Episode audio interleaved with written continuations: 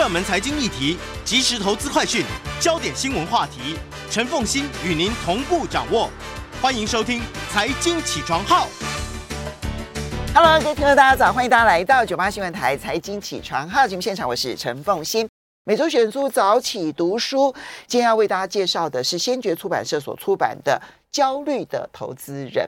我不知道各位在最近这一段期间是不是焦虑的投资人，但我觉得好应景啊！在我们现场的呢，是一起对谈的是 JC 财经观点的创办人 Jenny。我记得你是去年还是啊前年出版了，就是如何投资美股，对不对？对哦，那也好应景。对，刚刚好那个时候呢，是美股在台湾开始非常火热，就开始很普及。那到现在，当然海外券商啊、国内副委托啊，大家都已经开始知道说要怎么样透过这些方式，然后去投资全世界。好，但是呢，其实这个时候呢，也正是全世界的投资者最焦虑的时刻，因为经过了去年一整年的大幅度的修正，然后今年上半年在很。焦虑的情况之下，其实看空的比例非常的高，而且这几年是从一个非常急空，因为大衰退嘛，对，然后到非常狂热的一个股市融景，然后再到升息通膨的一个情况，这是过去几十年好像没有遇过这么快速的一个景气循环。就大家觉得好像看不好的时候，哎，就今年上半年，其实美国股市是好的不得了呢。对，所以又是出于大家的预期，然后现在大家又会担心说会不会有衰退啊，甚至是债务上限的问题，大家已经觉得说这些老调重弹的东西了，可是还是会引起市场。上面的一个焦虑，好，所以我们就要来看这一本《焦虑的投资人》，他的，诶，他很，他非常的这个有自信，诶，说战胜恐惧、贪婪、希望跟无知，充分利用金钱创造财富。好，我们就用一句话来介绍这本书，我觉得就是见古知今，然后这一次绝对不会不一样。哎，这句话很重要，因为每一次的股市呢，它在狂热的时候，或者是狂空的时候。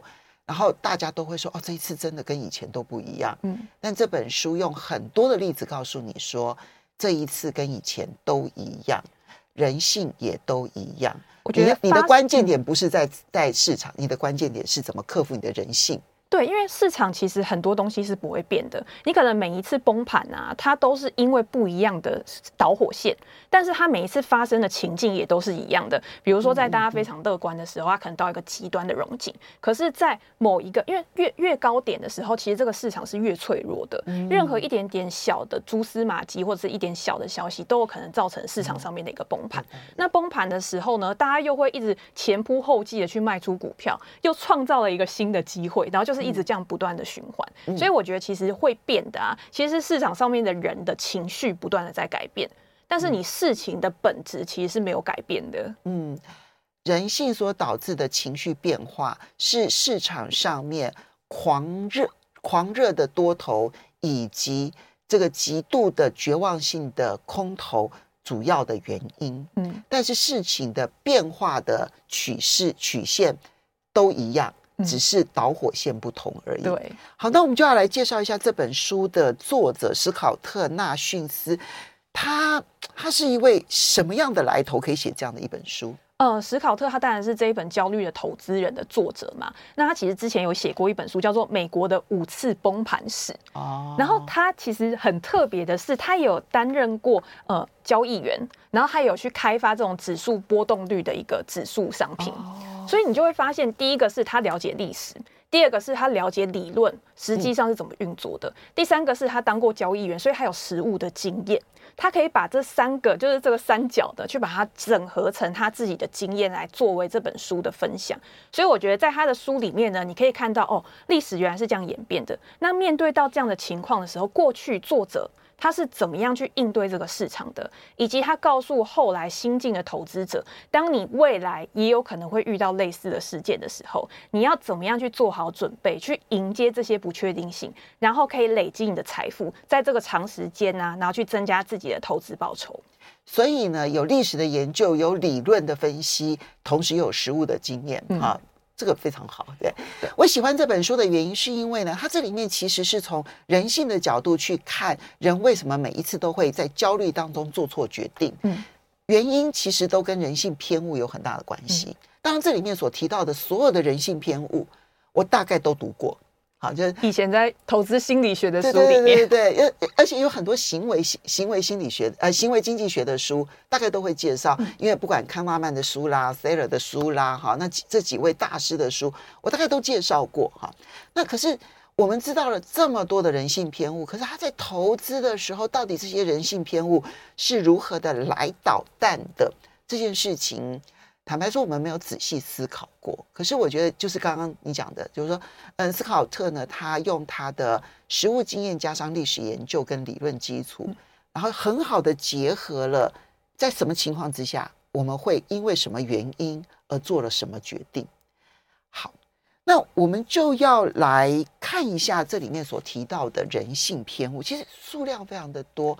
有人统计过说，至少二十五种以上的人性偏误。当然，这里面也提到了非常的多，比如说现状偏误啊，我就是会按照现状来做决定。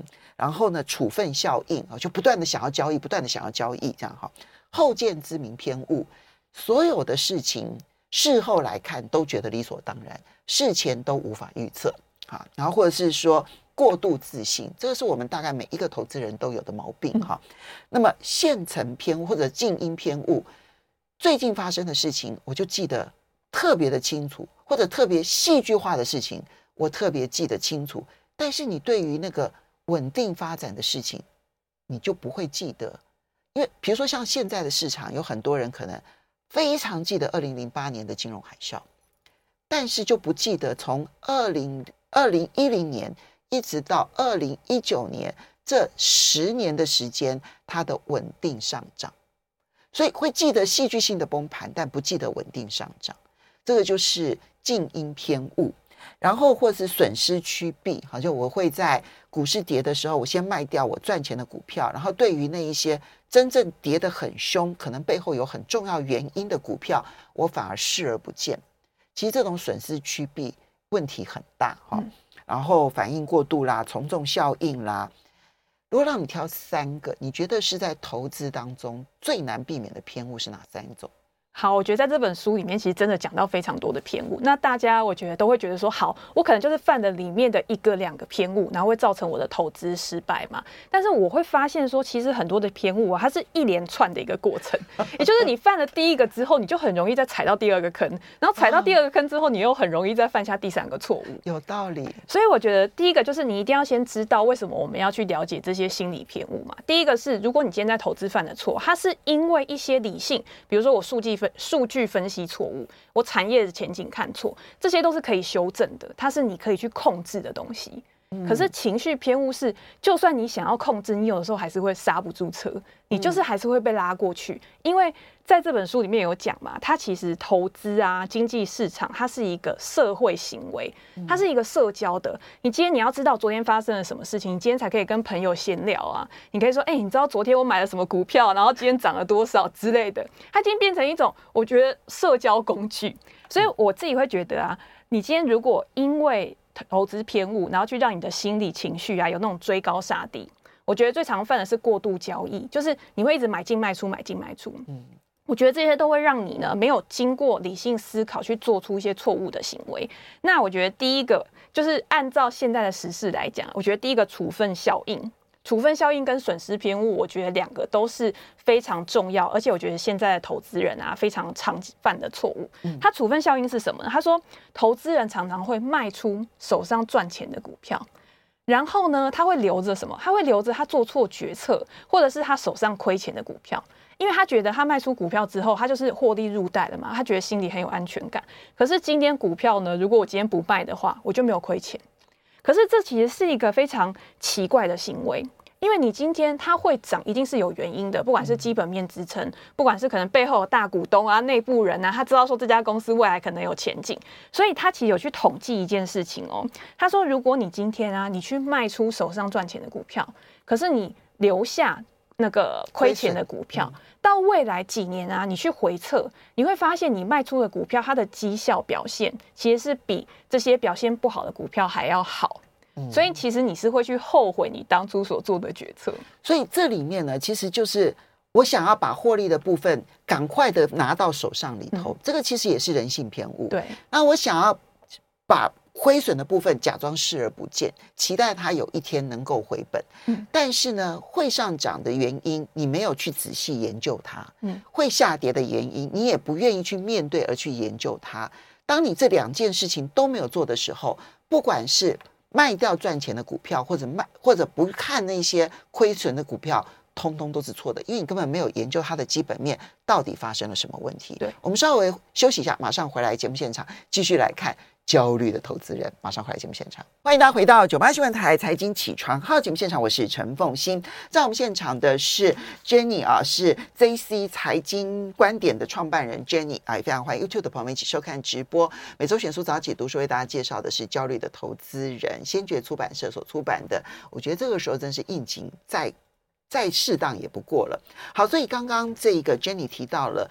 其实以此时此刻来说，最容易犯的一个错误，其实就是损失趋避。嗯，我们就是还有包括了，就是这个嗯处分效应。我们会在股市下跌的时候，急忙的把赚钱的股票卖掉，啊，不不问理由的。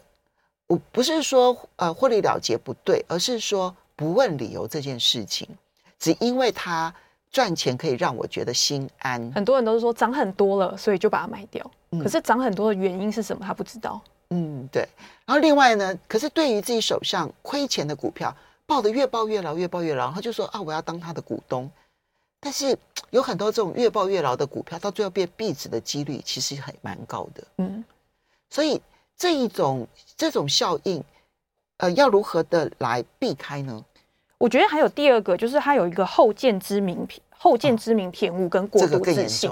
对，它其实我刚刚讲很多的偏误，它其实是环环相扣的嘛。比如说我做了一笔好的投资，跟我做了一笔失败的投资，很多人都会觉得说啊，好的投资是因为我当初研究的非常的厉害，我可能对它非常了解，所以我就做了一个正确的决策。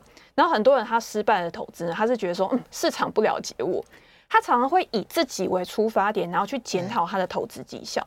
可是你有时候你要反过来看，因为市场的东西是你没有办法控制的，你可以控制的是你自己的投资资金配置啊，你的风险控管啊，甚至是我觉得投资有一件很重要的事情，我觉得大家都没有做，就是你应该要记录下你的交易记录。你的投资记录，当初你在买某一笔公司、某一个股票的时候，你的买进原因是什么？对，这个很重要。因为你可能持有了一阵子之后啊，这家公司它可能基本面有变，然后你再去回顾说，我当初为什么会买的时候，我觉得大家都太高估自己的记忆力，他都会觉得说，哦，我当初是因为什么东西才买。可是当你去看你的投资记录的时候，你会发现原来根本就不是那个样子，或者是你今天你即便你是做了一个错误的抉择，但是呢，这只股票上涨了，你会觉得说，哦。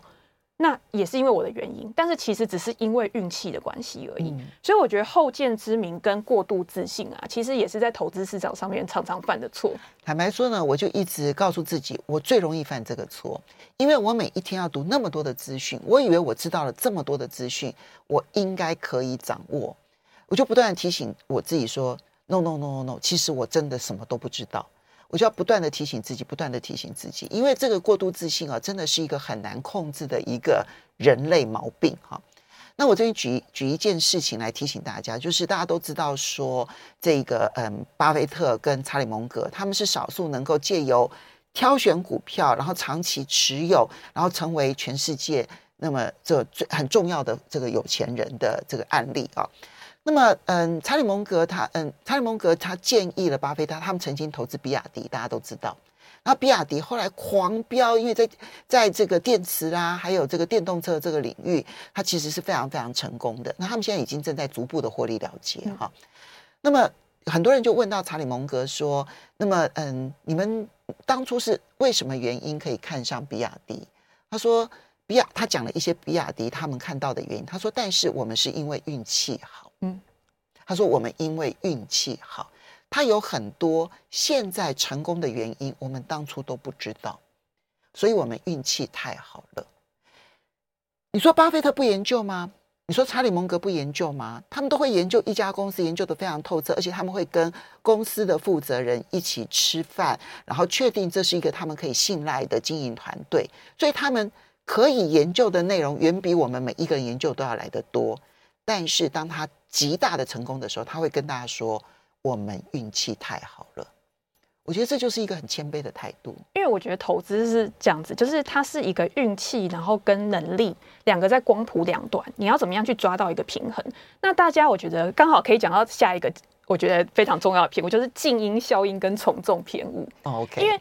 电动车，因为像现在为什么讲比亚迪，为什么讲特斯拉，都是因为电动车的普及嘛。可是你要想哦，他不是现在才买进比亚迪，他已经持有比亚迪这支公这家公司已经很久了。那中间比亚迪的股价，它有没有一直下跌的时候？它有没有亏损的时候？一定也是有。有。对，那这段时间呢，别人不知道，别人只看到他最后成功的这一块。所以为什么会有这样的原因？就是因为大家都只看现在。都只看短期的话题在炒什么，之前可能是炒电动车，那现在可能是炒 AI 的题材。那你说这些东西在未来它有没有一个成长性？一定有。但是这个产业会不会是一飞冲天的？我觉得它需要有一个发展的过程。你今天可能硬体的基础架构你先设置好，然后你未来你到终端的软体的应用，你要怎么样去在消费市场去普及？它都是一个过程，然后中间有非常多的参与者进到这个市场，然后它会有竞争，它会有淘汰，然后到最后留下在这个市场上面的才会是潜在的王者嘛。所以我觉得静音效应，很多人他会因为现在市场上面的主流，然后大家都在讲的时候，就像我们媒体，我们常常可能也会跟大家讲说，哦，现在大家最关注的话题是什么？可是现在大家最关注的话题或者是一些消息，它不代表说它是会持续性的，没错，你还要去加入时间的因素去评估说。这个因素它可以持续多久？它未来转化成真正获利的几率会有多大？然后再借由这些调整，再借由这些评估之后，你才去做决策。所以我觉得理性啊，不要去从众，不要别人买什么，别人赚的比我多，我隔壁老王可能 买电动车获利比我高，我就赶快冲进去，结果就会犯下其实你不知道的错误。好，所以呢，这个静音效应呢，其实在我们的市场上面啊，其实最常见。书里头我有有有一个有一个研究的这个报告，我觉得还蛮有意思。他引用的，他说，其实就有这个学者做过研究，就是在新闻媒体上面最常出现的公司，在它最常出现的那一段期间，如果你去买它的股票，那么时间拉长到一年到三年的时间。其实它的绩效通常是负的几率是高的，因为你刚好在那个最热门的时候买在一个高点，因为你就买在大家的热潮当中，嗯、所以我我最近比如说像 AI 现在很红很红啊，或前一阵子碳权很红，我都提醒大家说，嗯，这是一个真实的需求没有错，可是呢，你如果敢在这个时候呢，你想要跳进去的话，你要小心注意，它很可能会出现一个我们称之为叫 hype cycle 哈。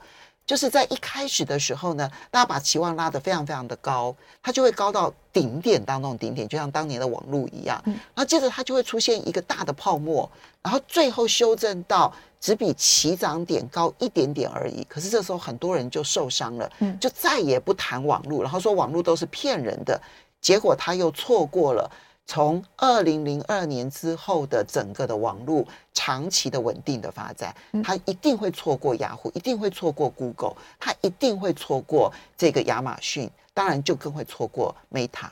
凤欣姐这样讲，我想到 Howard Marks 就霍华马克思，他之前我记得在他备忘录里面有讲过，他说他就是经历过那种漂亮五十啊，然后网络科技泡沫，所以他后来在选股票的时候，其实他有一点害怕科技股。他就会觉得说科技股这东西是很难以琢磨的。结果他儿子刚好是生在不同的时代嘛，所以他儿子也买科技股啊，然后加密货币，他会朝这个领域去发展。所以你生在什么样的时代，你对风险的意识不一样，或者是你偏好的股票也不一样。像他生在那个时代，他可能就去做债券。可是像现在生在我们这个呃数位的时代，你可能就会有不一样的一个想法。我觉得投资市场好玩的地方就是你要跟着时代的变化去改变自己的思维。可是这本书里面会告诉我们说，有一些本质是不会变的。对，你要避开哪一些错误之后，然后再去顺应市场，然后再去找到最适合自己的投资方式。好，那我们就来，实际上面他讲了三个重要的故事，那分别谈的是在十八世纪的时候的英国的南海公司泡沫事件，还有两千年的网络泡沫事件，以及二零零八年的金融海啸的这个事件啊。那么这一些三段历史上面呢，重要的。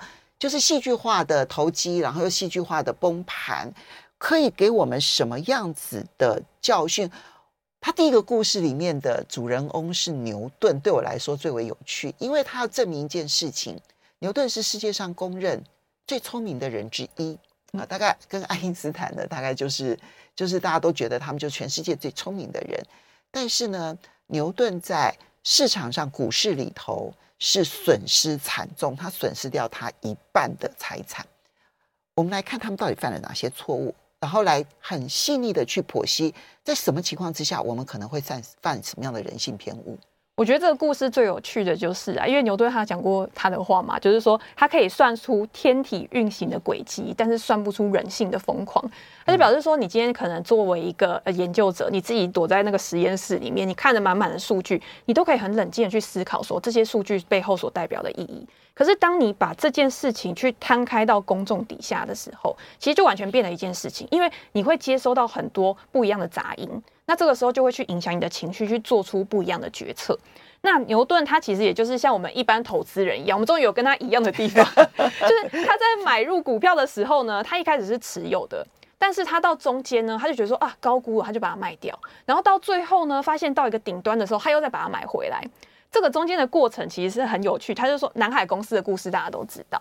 那一开始呢，其实是一个债券销售。那大家知道债券的特性就是，我买的时候我就可以知道我可以拿到几趴的利息。对啊，它其实就是一个稳定赚利息的一家公司而已啊。对，但是因为后来呢，这个军备支出比较大，所以他就请南海公司去帮他管理嘛。然后慢慢的演变成，就是说你可以用这个债券去转换成股票。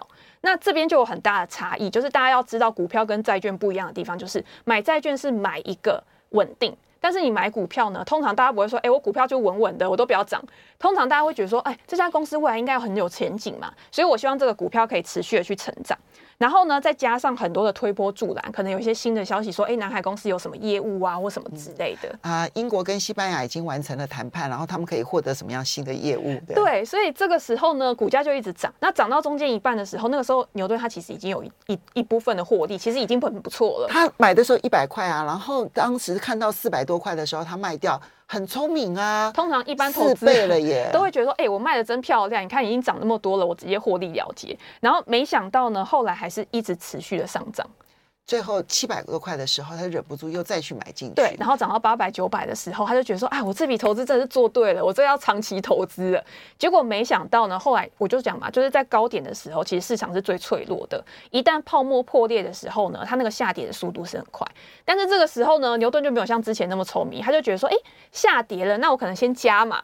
我们稍微休息一下，马上回来。欢迎大家回到九八新闻台财经起床号节目现场，我是陈凤欣。在我们现场的是 JC 财经观点的创办人 Jenny。那今天为大家导读的是《焦虑的投资人》。好，那这是由先觉出版社所出版。所以我们刚刚在提牛顿在南海公司这边所犯的错误，坦白说，他在第一时间所卖掉的获利四倍，很好的获利。嗯、他的问题就出在说，他为什么要卖掉这个公司？他不知道，他只是觉得涨多了，涨很多，他赚了，他赚了。但是呢，对于后面呢，再继续往上涨，他就没有办法承受说，哇，别人追了都在赚，嗯，他就忍不住跳进去又追，就从七百多块又涨到，又追到了一千多块。他其实到一千多块都还有在加码，嗯啊，好，那结果股票呢跌的速度非常的快，对，他在中间还是一直不断的摊平。嗯，然后他就会觉得说，哎，怎么可能？他觉得这家公司可能基本面很好啊，对不对？不应该一直跌啊，之后还会再重新的反弹。结果到最后呢，他损失的金额是他净资产的百分之五十。那我觉得这个很特别。那大家可能会想说，哎，他做了两段嘛，那我今天我第二段干脆牛顿他就不要买，不就没事了吗？可是如果啊，今天他从头到尾都不要把股票卖出的话，他账上是可以有百分之五十趴的获利。所以这个就告诉我们说，其实时间是投资很重要的一个部分。你今天你去研究这家公司之后，你还是要长期持有它，你才可以去赚到它未来成长的一个价值嘛。那当它真的可能被过分高估，或者是你看到其中可能有一些问题的时候，你是真的了解这家公司，你才去卖出股票。那刚刚其实也有那个听众还有讲到，就是说，哎，那套用在现在的投资市场上面，其实作者就有说，当初在二零二零年的时候，那个时候也有很多的迷因股，像什么 GameStop。或者是 ANC 的电影院，那个时候也是因为就是散户的崛起嘛，然后大家就觉得说，哎，GameStop 就是一个我们对抗避险基金的一个战争。那那个时候也是短短时间涨了好几倍，但是到后来呢，下跌的速度也是非常快。那现阶段呢，其实它就是有一种一滩死水的感觉。那如果你在中间的过程当中，你不了解公司，你没有停损，或者是你不知道这家公司它到底未来的前景展望是怎么样，你现在要怎么样去处分这些股票，其实也是一个很大的问题。嗯，好，那当然呢，它其实还有两段重要的故事啊，一个就是两千年的网络泡沫跟两千零八年的金融海啸，因为它其实距离现在还算近啊，很多人可能有经历过。其实我觉得可以从书里头所描述的一些投资人的一些人性偏误，然后回头去反省自己。那我在当时我犯了什么错误？我觉得这个反省的功夫很重要。嗯，好，可是呢，我们其实要时间的关系，要很快的进入这个后面。那作者其实并不是只告诉我们说人会犯什么样的偏误，嗯、他其实还是有给一些方法教大家去克服人性偏误的。对，其实有效的方法就是分散投资，去降低你的风险。那当然，我刚刚有讲到说，这个作者他其实也是有做过交易员，然后他也知道波动率啊是怎么样去产生的，怎么样去计算的。所以他今天分散投资，其实好的方法是你今天可以去降低你资产的波动率。降低资产波动率，大家会觉得说好像不重要。在多头市场的时候，我干嘛还要去分散我的风险？我干嘛还要去做股票跟债券的一个配置？可是如果你从最近啊，因为大家最近关注就是衰退嘛，所以。以前为什么去年啊股债配置会大跌的原因，是因为持续的升息。但是从现在开始，如果你关注的是衰退的话，在过去可能我们计算七八个衰退的一个时期啊，股票跟债券它还是有一个呃互抵，就是负相关的一个作用，它还是可以帮助你去降低你的资产报酬波动。这个有什么好处呢？这个有好处就是在未来反弹的时候，其实你的速度，对你的资产回升的速度也会比较快。嗯，那我觉得分分散风险其实就是一个很好的方式。所以它的分散风险其实有大型股跟中型股的分散风险，然后同时还有股债的分散风险。对，然后你今天要怎么样分散风险？当然最简单的就是投资指数型基金，因为现在其实指数型基金有很多。你被动投资的话，你股票跟债券其实就 E Q E T F 可以去选。可是要注意，它不是那种只专在某一个种类的 E T F，它越能够包罗万象。越好。对，因为就才真正符合它的分散风险。因为你如果今天好，假设我分散风险，我分散在半导体 AI，然后跟电动车，然后跟什么其他的科技股，其实这样不算分散风险，你还是集中配置在这些科技股上面嘛。通常分散风险资产配置的重点呢，是在于你配置的它的之间的负相关性要比较高。那有些人他可能会股票、债券之后，他可能还会配房地产，因为房地产可能在通膨时期啊，它会有上涨，甚至是黄金。黄金它也是一种资产配置的选择。但因为它没有利息收入，我还是提醒大家以百分之十为原则。对对对，因为黄金它没有收入。其实股票你买的就是一个未来的成长性。那指数型基金有一个好处嘛，它就是因为它是整个国家的经济。像巴菲特就讲嘛，你今天如果看好美国的话，你就是买入 S M P 五百指数的基金的原因，就是因为它之间是会太弱留强的。你可能看十年前前十大市值的公司，跟现在前十大市值的公司是不一样的。但是为什么我持只有指数型基金，我还是可以赚到这个报酬，是因为它的指数调整其实就是帮助你在做太弱留强的这个动作。因为这些指数型的基金，如果真的是真正的被动型的话，嗯、它就是在它的市值只要能够达到了，比如说前五十大或前一百大，它就会自动的纳入指数所投资的。嗯、那一旦它的市值低于那个。跌破了那个一百大或者五十大的时候，它就会自然的被剔除掉。所以你手上拥有的永远是市值最前面五十或者最前面一百的。嗯，对，永远是因为它就会更换。对，所以当你如果没有时间去研究什么个别的公司啊，或者是你今天你真的很容易受到情绪影响的，因为它里面有强调一件事情，就是时间真的很重要。你要选择的资产是你真的可以长时间去持有，而且可以避免这些情绪的偏误的。嗯、但是我会觉得说，人性其实我们就是会有情绪嘛，真的，你绝对是不可能在大跌空头的时候，你还会觉得说，哎，我完全没事，除非是这笔钱真的是你闲置的资金。你投入到股市，它不会去影响你的基本的生活，或者是你今天你知道这个公司，它不管是追溯过去的记录，或者是在未来它都有更高的可确定性的时候，你才有办法去做长期持有的这件事情。